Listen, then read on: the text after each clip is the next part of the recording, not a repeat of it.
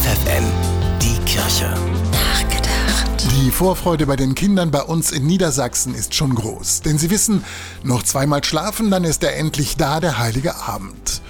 Und auch der Handel freut sich Jahr für Jahr über das Weihnachtsgeschäft. So machen Spielzeugindustrie und Buchbranche rund ein Viertel ihres Jahresumsatz in der Vorweihnachtszeit. Zu verdanken haben sie das übrigens dem berühmten Kirchenreformer Martin Luther.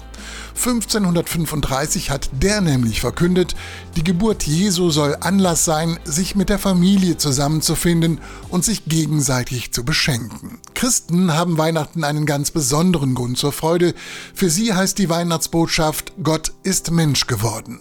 Sie feiern am heiligen Abend die Geburt Jesu, der als heilbringender Sohn Gottes und als Erlöser in menschlicher Gestalt zur Welt kommt, um die Menschen von ihren Sünden zu erlösen.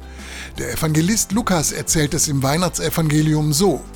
Ein Engel sprach zu den Hirten auf dem Feld, Fürchtet euch nicht, ich verkünde euch eine große Freude.